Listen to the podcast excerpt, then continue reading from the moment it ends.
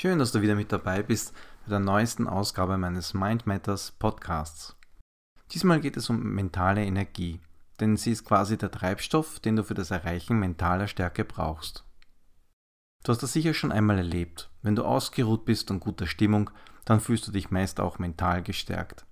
Oder wenn du die Begeisterung für etwas spürst, das in dir brennt und das dir Spaß macht. Oder in Augenblicken, in denen du schlicht und einfach glücklich bist dann fühlst du dich auch mental stark. In solchen Augenblicken sprudelst du wahrscheinlich nur so vor kreativen Einfällen und guten Ideen. Anders sieht es dagegen aus, wenn du niedergeschlagen, müde oder ausgelaugt bist. Oder wenn du frustriert, gestresst oder einfach überfordert bist. Dann fühlst du dich wahrscheinlich auch im Kopf leer und ausgebrannt.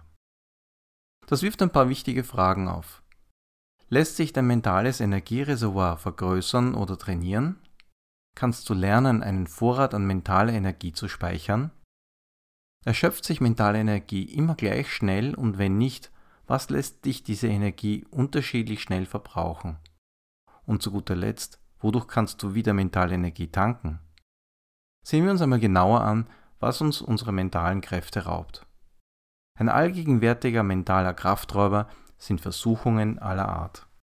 Denn jedes Mal, wenn du bewusst einer Versuchung widerstehen willst, kostet dich das eine Menge mentale Energie, im Schnitt weit mehr, als du normalerweise für andere Dinge im Alltag aufbringen musst.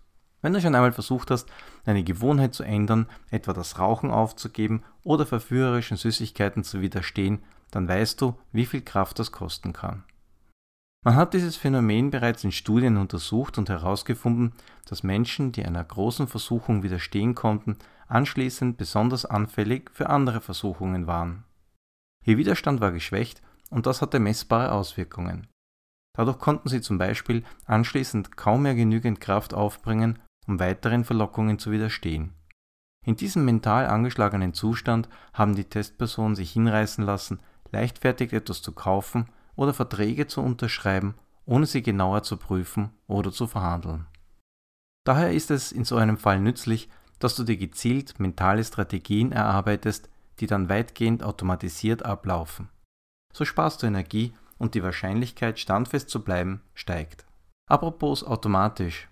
Routinen sind eine weitere effiziente Strategie, die unser Gehirn entwickelt hat, um Energie zu sparen.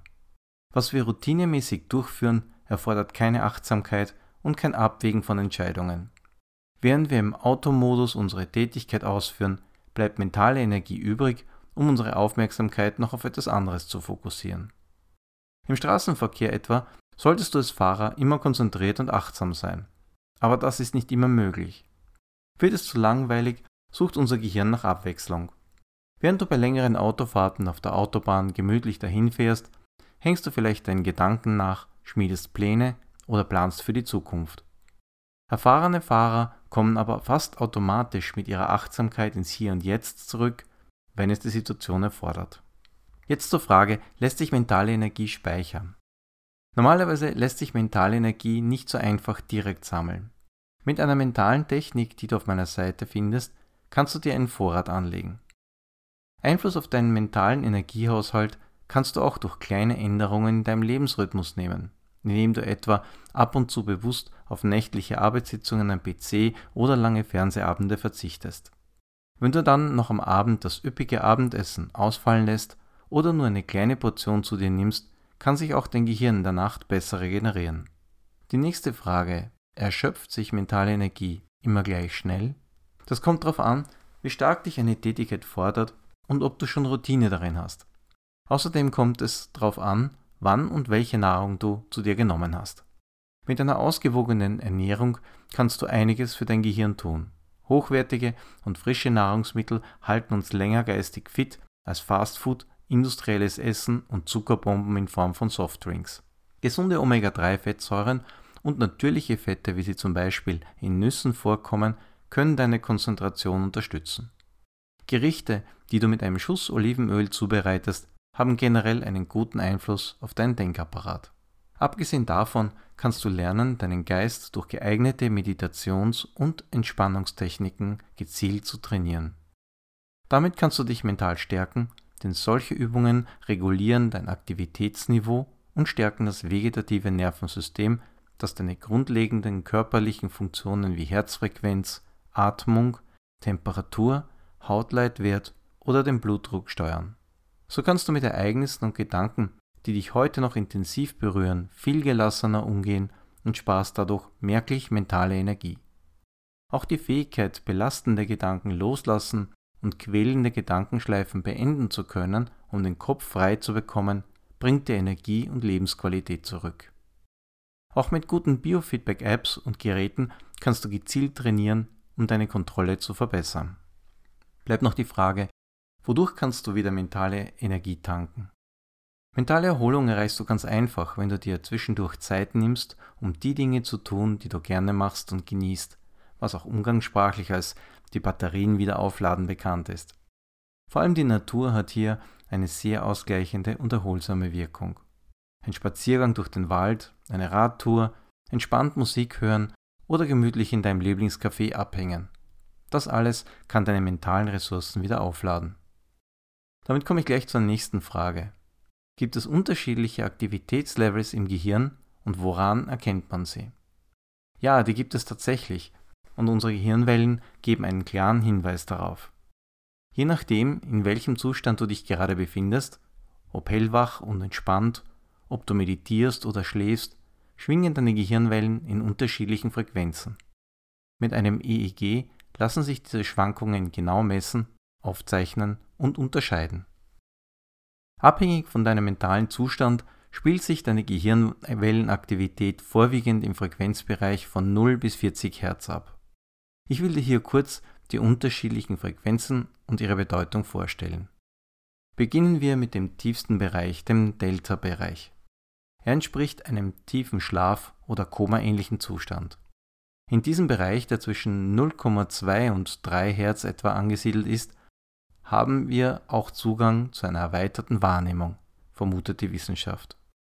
Unbewusste Inhalte und Informationen tauschen sich mit bewussten Inhalten aus und können dich so zu ganz neuen Einsichten und Erkenntnissen führen.